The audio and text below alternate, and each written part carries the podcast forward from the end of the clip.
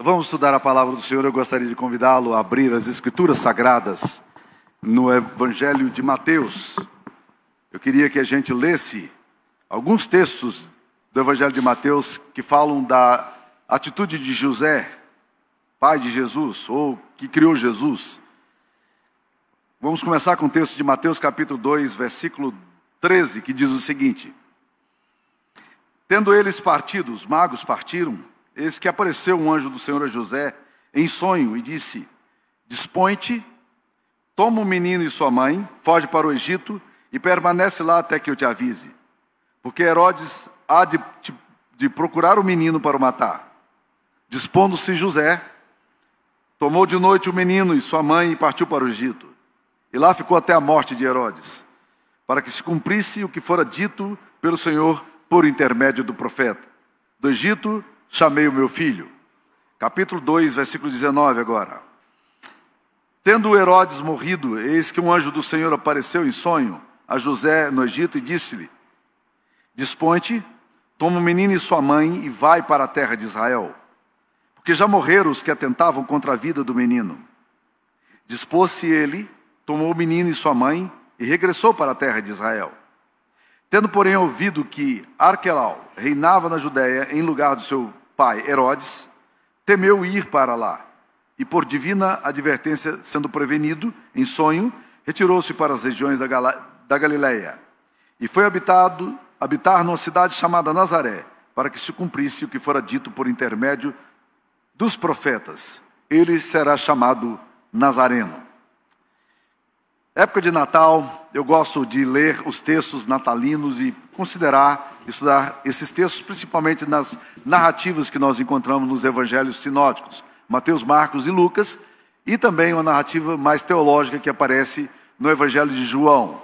Os três primeiros livros do evangelho, os primeiros três evangelhos, na verdade, eles dão uma vista muito parecida e às vezes você lendo o texto, você tem a impressão, ah, mas eu já li isso antes. E eventualmente as narrativas são similares mesmo, mas elas são complementares. E isso nos ajuda a ter uma visão mais global, mais abrangente do ministério de Jesus.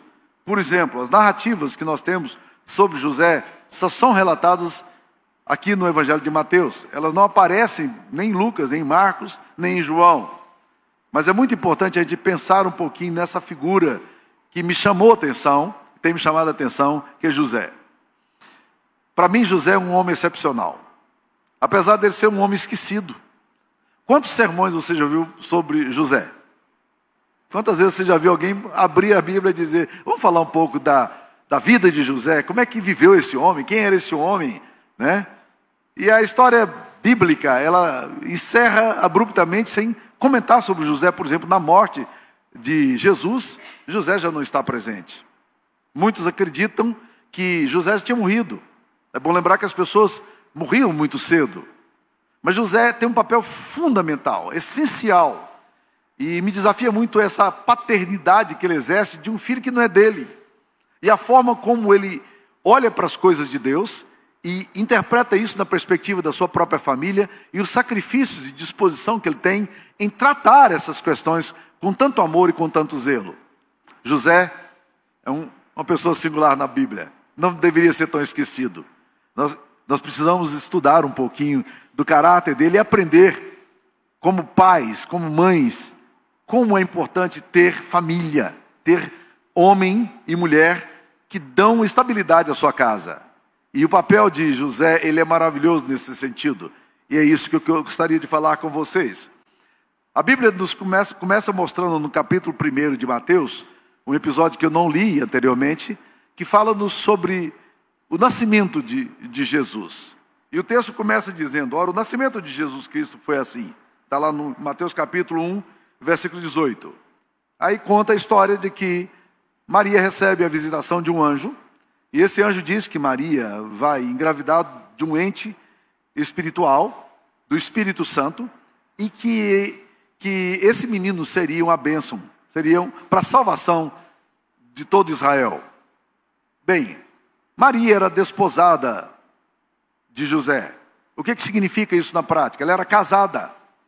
Ela era casada legalmente com José, ainda que ela não tivesse conhecido é, José. A Bíblia nos fala, nos mostra um pouquinho desse casamento, que era um, tinha um enredo um pouco diferente do nosso. Os casamentos judaicos na época de Cristo eram diferentes, porque o noivado que nós temos hoje era, na verdade, um casamento. As pessoas já tinham um voto de casamento.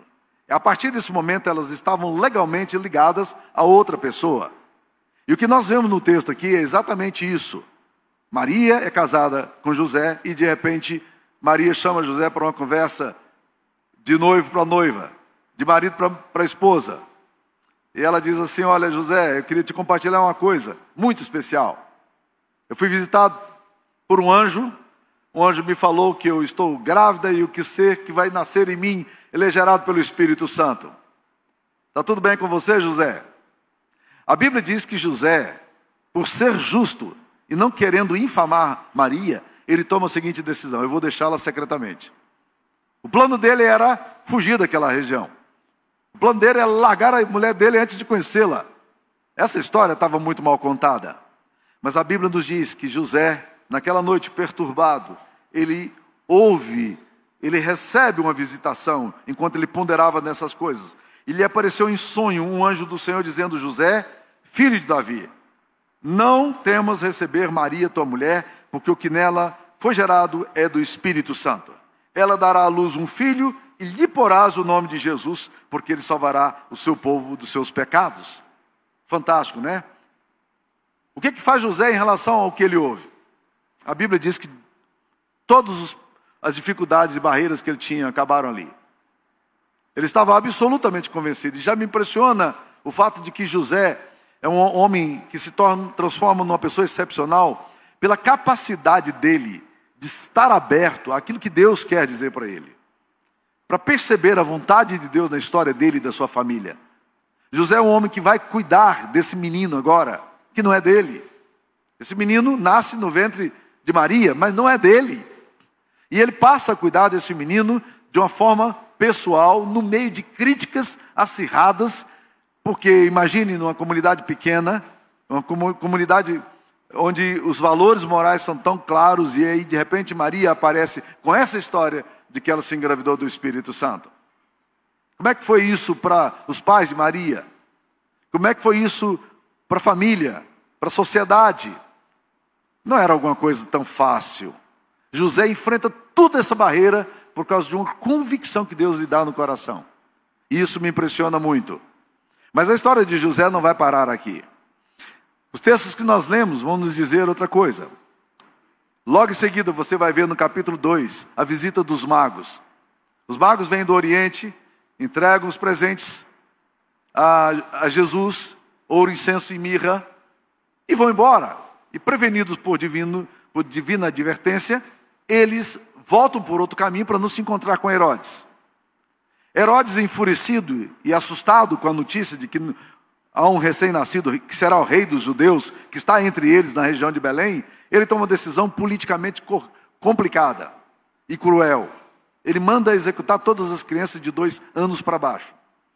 Mas a Bíblia diz-nos o seguinte, no capítulo 2, versículo 13: Tendo eles partido, os magos foram embora, Eis que lhe apareceu um anjo do Senhor a José em sonho e disse: Dispõe-te, toma o menino e sua mãe, foge para o Egito e permanece lá até que eu te avise. Lá está agora José, mais uma vez, assumindo um enorme, uma, um enorme risco na sua história, na sua, no seu currículo, no seu trabalho. Você imagine, José é um homem que cresceu numa determinada comunidade. Ele tem uma profissão reconhecida. Ele é carpinteiro. Ele sabe fazer, trabalhar com madeira. Os clientes se aproximam, o sustento dele está garantido. Ele tem o que ele precisa para a família dele. Não é uma família rica, mas o que ganha é suficiente para manter a casa. E agora vem o anjo de Deus e diz: some daqui e vai para o Egito. O que, que é Egito na concepção judaica? Até para nós hoje, quando nós pensamos em Egito, do ponto de vista bíblico, o que nós, que, que nós pensamos? Na verdade, um povo que foi cruel com, com Israel, que durante 400 anos fustigou Israel, transformando o povo de Deus em um povo escravo. até que Moisés é enviado por Deus para libertar. As representações malignas, tanto de Faraó, que representa o diabo, quanto de, do Egito, que representa o mundo perverso, sistema perverso, tudo isso está no imaginário de José, assim como está no nosso ainda hoje. E Deus então pega José e diz: José tem que sair aqui agora. Você tem que largar a sua profissão, a sua carreira, o seu currículo. Como assim? Meu salário, mas eu vou para onde? Quem vai me sustentar? Como é que será? Ele diz: sai daqui agora, protege o seu filho. É isso que você precisa fazer. E a Bíblia diz que José então agora sai numa empreitada, sem saber muito bem para onde está indo, para chegar numa cultura diferente, com a língua diferente, com hábitos diferentes. E ele viaja cerca de 400 a 600 quilômetros, numa estrada complicada, repleta de veredas, de deserto. E ele está ali agora com a sua esposa, num percurso complexo para ir para um país onde ele nem sequer sabe falar a língua. Mas José não tem crise absoluta para fazer isso aqui. Ele não faz questionamentos a Deus. Ele simplesmente ouve a Deus e ele obedece. Para proteger quem? Proteger um menino que não é dele. Um filho que nasceu no ventre da sua esposa, mas que não é dele. Não é surpreendente a atitude desse homem? Bem, aí você diz, ok, que aventura fantástica, que homem maravilhoso. Mas não para aí. Porque a Bíblia diz que Herodes, o Grande, quando Jesus nasceu, era Herodes o Grande que governava, era um homem muito habilidoso em artes. As obras de Herodes o Grande ainda hoje são admiradas nas, na arqueologia judaica. Morre Herodes o Grande. O império de, de Herodes o Grande divide em quatro. Entre eles, um dos seus filhos, que é chamado Arquelau, Herodes Arquelau. Esse homem assume agora o trono do seu pai numa parte do trabalho do seu pai. Herodes o Grande vai embora e o reino agora é dividido em quatro e Herodes fica com a, com a Judéia. O anjo vem e diz para ele: Volta para tua terra. E ele volta para a terra agora, advertido por sonho, ele volta para a terra. Quando ele chega na terra, ele fica com a orelha em pé. Por quê? Porque conquanto Herodes o Grande não esteja mais governando, o seu filho está no governo. E ele ainda teme qualquer possibilidade de represália. E a Bíblia vai nos relatar uma coisa muito interessante. A Bíblia diz que ele então volta do Egito com seu, fi, com seu filho, com, com Jesus, né? toma o menino e sua mãe e regressa para a terra de Israel. Capítulo 2, versículo 22. Tendo, porém, ouvido que Aquelau reinava na Judéia, em lugar de seu pai Herodes, temeu ir para lá. Olha que coisa interessante. Ele olha para a circunstância, ele avalia tudo o que está acontecendo politicamente, ele percebe as coisas que estão ao seu redor, e a Bíblia diz que ele resolve não ir para sua casa. Ele não volta para morar no mesmo lugar onde ele estava. Pelo contrário, a Bíblia diz que então ele, agora, por divina advertência, sendo prevenido em sonho, ele agora vai para as regiões da Galileia. O problema é o seguinte: sair da Judéia para a Galileia parece não ser alguma coisa tão importante. Mas quando você vai estudar a geografia e a história, você tem que lembrar que Isaías, no capítulo 9, versículo 1, ele diz: Para a terra que, que, continu, que está, estava na obscuridade, não vai continuar mais na aflição dela. Porque Deus vai mandar agora para a Galiléia dos gentios uma luz que vai brilhar ali. E agora Jesus não fica na Judéia, que é a sede do poder, onde ficam as, as melhores oportunidades de emprego, onde tem os contato com todos os grandes religiosos, todos os grandes profetas. Nesse lugar ali ele não pode ficar. José agora pega Jesus e Maria e vai para Galiléia. Galiléia é uma terra muito bonita, mas é uma terra esquecida. Por quê?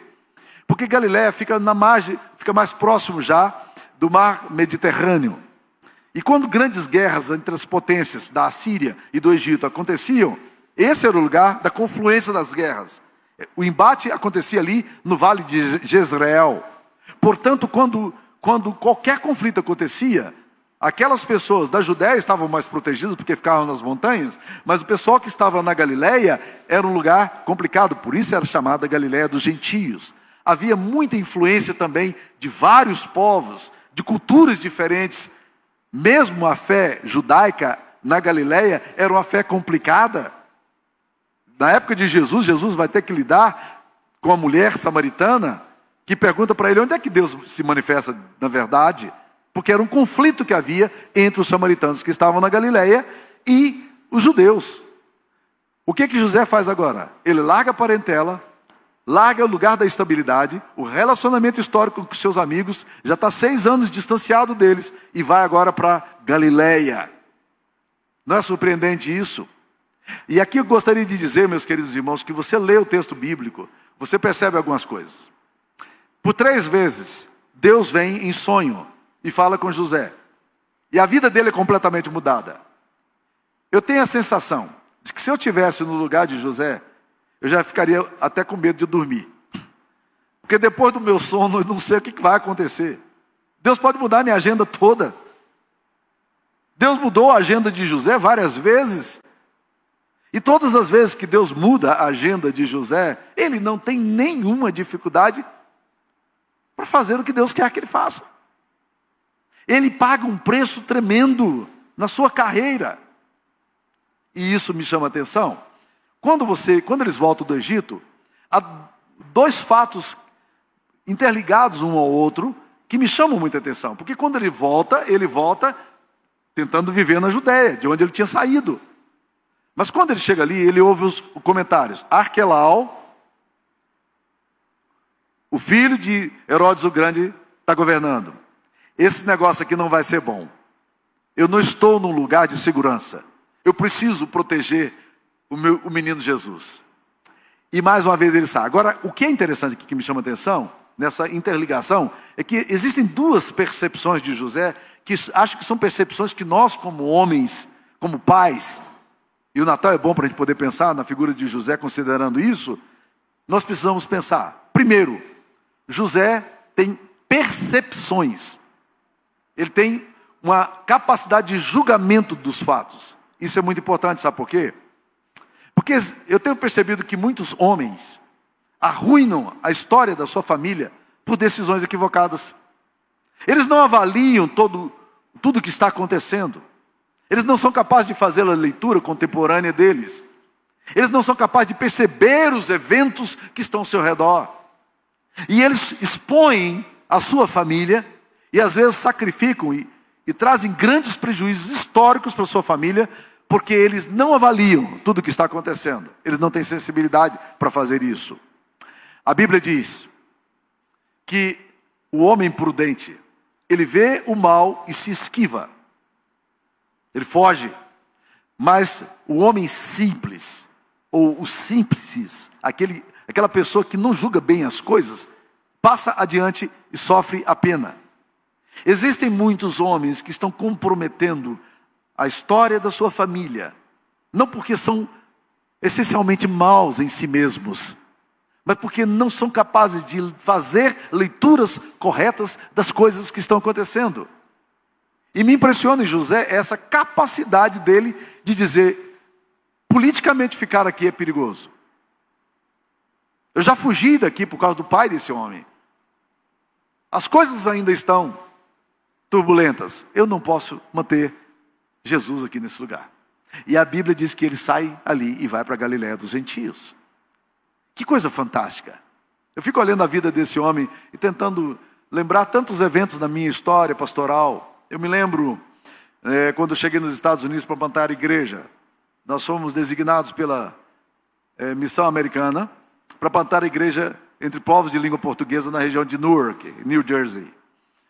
E aí nós começamos a manter contato com as pessoas, famílias brasileiras, famílias portuguesas, famílias de língua espanhola que também tinham uma certa capacidade de dialogar com a gente. E a gente foi se, se aproximando dessas pessoas. Venezuelanos, peruanos se convertendo, Deus derramando a graça. E um casal, eu soube de um casal brasileiro que estava passando por grande aflição. E fui visitar esse casal. Cheguei ali, em geral, as casas dos brasileiros que moram nos Estados Unidos são muito simples, porque eles escolhem os lugares mais simples, mais baratos, para poder ganhar mais dinheiro, economizar mais com, a, com aquela fantasia de que vão voltar logo para o Brasil. E eles vivem mal e vivem em lugares complexos, e essa era a realidade, e essa é a realidade ainda hoje da maioria dos brasileiros que vivem como imigrante. Há muitos que se deram bem e já não estão vivendo assim, mas essa é a realidade. E eu fui visitá-los, eu morava em Elizabeth, uma cidade próxima a Newark, e fui visitá-los em Newark. Newark era uma cidade que nenhum brasileiro queria morar. Apesar de Newark ser o coração daquela região de New Jersey, ninguém queria morar em Newark, por algumas razões. Primeiro, o maior número de assaltos eh, dos Estados Unidos acontecia em Newark. Segundo, era o maior número de roubos de carro acontecia em Newark. Terceiro, o pior high school, ou seja, a pior escola de ensino médio que existia nos Estados Unidos estava em Newark. Quando você mora numa cidade nos Estados Unidos, você tem que colocar seu filho naquela escola. A não ser que você pague uma escola privada, que é muito cara. E é óbvio que você paga mais caro para morar numa cidade um pouco melhor, para que seus filhos tenham educação e mais segurança. Esses pais, porém, não fizeram isso. Eles pegaram o seu filho, que tinha 14 anos de idade, e colocaram no high school de Newark. E nós sabíamos que isso era um problema. Fui visitar o casal. O filho deles entrou num quadro depressivo e não queria mais ir para a escola. Ao conversar com o menino, em pouco tempo, com a família, a gente entendeu o que estava acontecendo. Aquele menino já todos os dias, quando terminava a aula, ele saía rapidamente correndo porque ele era, ele, ele sofria bullying e perseguição. Várias pessoas vinham atrás dele para para humilhá-lo e ele então já fugia correndo, e tinha muito medo de ser pego na rua, de ser espancado e assim por diante. Então ele criou uma estratégia. Terminava a aula, ele era o primeiro a sair correndo para se safar. Mas um dia, quando ele chegou em casa, dois, dois rapazes estavam atrás dele para pegá-lo. Quando chegou em casa, aliviado, quando ele entrou dentro do prédio dele, achando que agora ele estava protegido, tinha três rapazes esperando para ele dentro do prédio e espancaram ele dentro do prédio. Fui conversar com a família e disse com a família: Por que, que vocês estão vivendo nesse local? Eu já sabia a resposta. Eles queriam economizar. Por que, que vocês estão vivendo nesse lugar? Saiam daqui. Mas, pastor, aqui o aluguel é mais barato. A gente paga menos. Sim, mas olha o que está acontecendo na, nas emoções do seu filho. E quando eu pensei nesse texto de José, eu estava lembrando dessa, desse episódio. Esse episódio voltou à minha mente para dizer: puxa vida, olha o cuidado de José com, com Jesus. Olha o cuidado de José em proteger Jesus, que não era nem filho dele. Olha a dedicação desse homem. Olha como ele sacrifica a carreira, currículo dele, ele sacrifica um, um trabalho, seus amigos, tudo por quê? Porque precisa proteger seus filhos. Eu acho a beleza maravilhosa desse texto, principalmente no contexto do Natal, eu acho maravilhoso pensar sobre essas coisas hoje. Porque o Natal vai nos dizer algumas coisas importantes sobre família. Por exemplo, o Deus Todo-Poderoso resolve assumir a forma de uma criança. Maria, é uma moça recém-saída da adolescência. E Maria agora se encontra grávida. Deus resolve vestir pele humana. E só tem um jeito. Deus precisa estar dentro de um útero. De, aquele menino que nasce, Jesus, ele precisa de família. E Deus só tem um jeito de cuidar de Jesus. Deus usa o seio de Maria para amamentá-lo. Não é maravilhoso? Esse Deus, Deus só tem um jeito de cuidar desse menino. Deus tem que levantar José. Deus tem que mudar qualquer paradigma que José tivesse sobre os incidentes que estão acontecendo para dar a José uma percepção de cuidado. Puxa vida. Traz isso para o terreno seu, na sua vida particular. Você tem protegido os seus filhos. Os seus filhos têm sido protegidos. E aqui, meus queridos irmãos, existem dois níveis de proteção. Existe um nível de proteção espiritual que José faz e o nível de proteção física. Por que espiritual? Quando você vai para o capítulo 12 de Apocalipse, você vai ver a narrativa do Natal, não na perspectiva histórica, mas você vê a narrativa do Natal na perspectiva da sobrenaturalidade, perspectiva cósmica. O que, é que você vê em Apocalipse capítulo 12? A mulher está dando a luz ao filho e o dragão quer devorar o filho. É uma figura clássica para mostrar o seguinte: existem forças espirituais que estão conspirando contra o nascimento de Jesus. Por quê? 1 João 3,8 diz que para isso se manifestou o Filho de Deus, para destruir as obras do diabo. Jesus se manifesta para destruir as obras do diabo. Agora é interessante você olhar esse texto e considerar uma coisa muito interessante. Quando você vai para a perspectiva aqui de Mateus, você não vê o diabo. O diabo aparece em algum lugar aqui? Há algum relato dizendo assim: olha, o diabo quer matar Jesus? Não. O texto não diz isso aqui. Não tem Satanás aparecendo aqui. Não tem forças espirituais sendo declaradas aqui no texto bíblico. O que existe aqui são forças históricas. E que diferença faz entre as forças históricas e as forças sobrenaturais? Nenhuma. Por quê? Porque as forças históricas quase sempre estão mancomunadas com as forças é, com as forças sobrenaturais e elas se retroalimentam, como diz a palavra de Deus em Apocalipse capítulo 17, versículo 10, quando fala das duas bestas. Que as bestas têm um só pensamento: é dar glória. A segunda besta só tem um pensamento: dar glória à primeira besta. E é interessante porque os poderes são retroalimentados. José não interpreta a coisa aqui numa perspectiva espiritual, ou pelo menos o relato bíblico não vai falar assim. Mas ele interpreta a história, olhando a história e dizendo assim: como é que eu faço para proteger minha família? Talvez essa seja a grande pergunta que a gente tem hoje. Como é que nós vamos proteger os nossos filhos e nossas filhas de sistemas tão perversos como o que nós temos? Onde você vai para a escola, você não vai vir falar do diabo ali. Ele não é mencionado. E quando é mencionado, ele é mencionado como um personagem fictício. Ele simplesmente não existe. Faz mais parte do imaginário popular, da fantasia, de uma cosmovisão é, religiosa tola. Seus filhos não ouvem as pessoas falando do diabo na escola. Não. Mas o tempo todo as ações malignas também correm na escola. Seus filhos estão lidando com essas turbulências e essas atuações espirituais estão sempre presentes.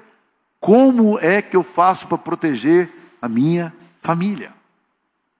Então, quando eu olho aqui para a história de José, eu vejo José tomando algumas posições, e para mim são fantásticas. A primeira coisa, não importa o que os outros dizem, eu quero seguir a direção de Deus. José tem alguma coisa na cabeça, ele vai largar a Maria. Ele decidiu largar a Maria. Ele não vai denunciá-la, porque senão ela seria apedrejada em praça pública. Ele resolve no seu coração, secretamente, em deixá-la. Deus vem e diz: Não temas em receber essa mulher. Muda a cosmovisão desse cara. O que é que orienta a mente e as atitudes e as decisões de José? a voz de Deus. A forma como Deus interpreta as coisas, não como ele interpreta. Deus chega e diz assim: José, sai daqui agora, vai para o Egito, porque haverá uma catástrofe agora em Belém. Deus, eu, me desculpa, eu não fiz planejamento para isso. Me desculpa, o meu trabalho é aqui. Eu, não tenho como manter meus filhos, minha, meu filho e Maria lá no Egito. O senhor não está percebendo a minha situação, não? Não, não, não. José não é em nenhum momento orientado pelos, pela sua própria interpretação, ele é orientado por aquilo que Deus fala.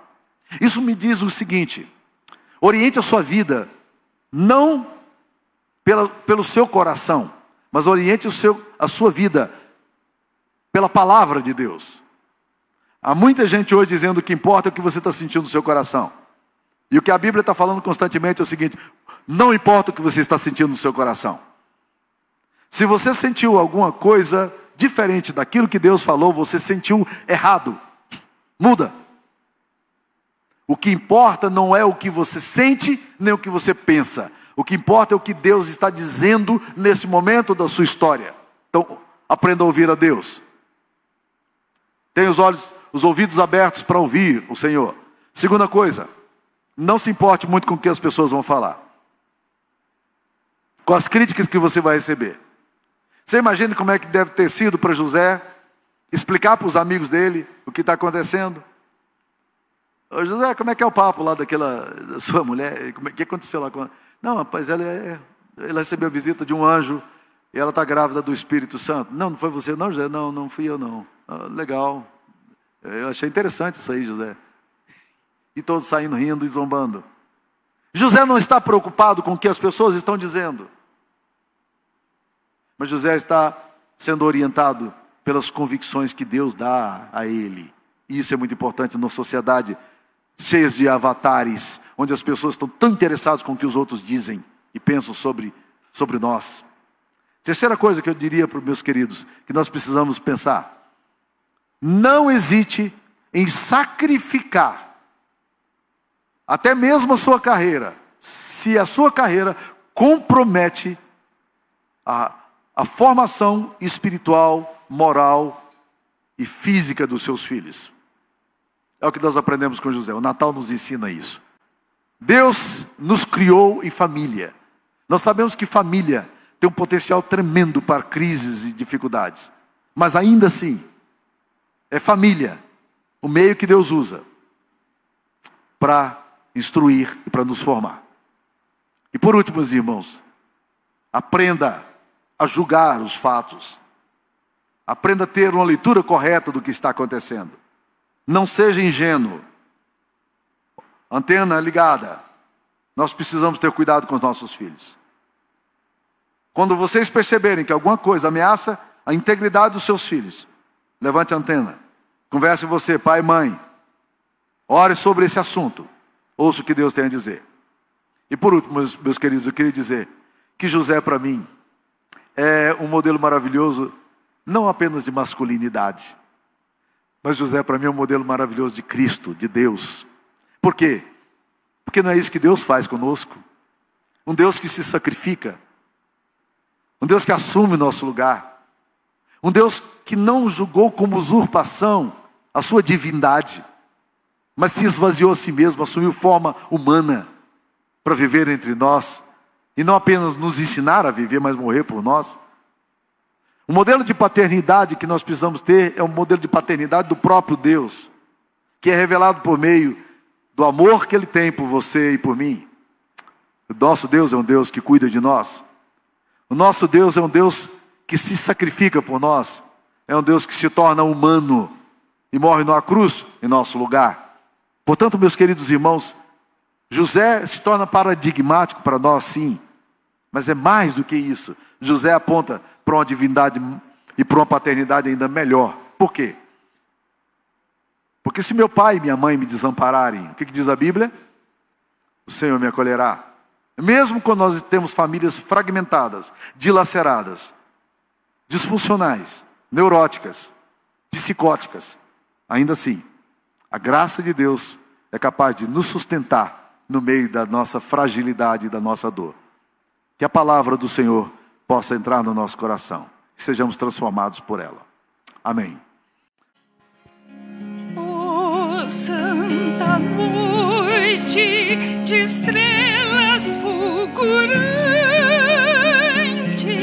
oh linda noite em que o Cristo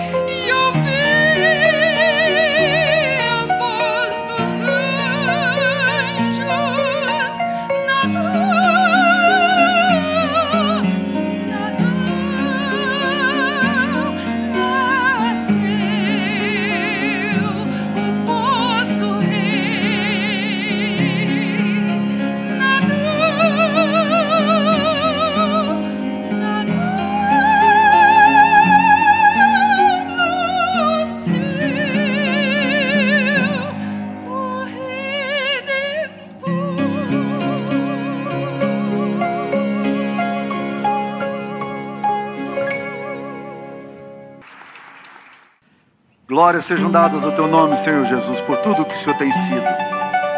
Que o Senhor ministre a tua bênção. Deus Pai, Filho e Espírito Santo, esteja com vocês, irmãos, e com todo o povo de Deus, hoje e sempre. Amém.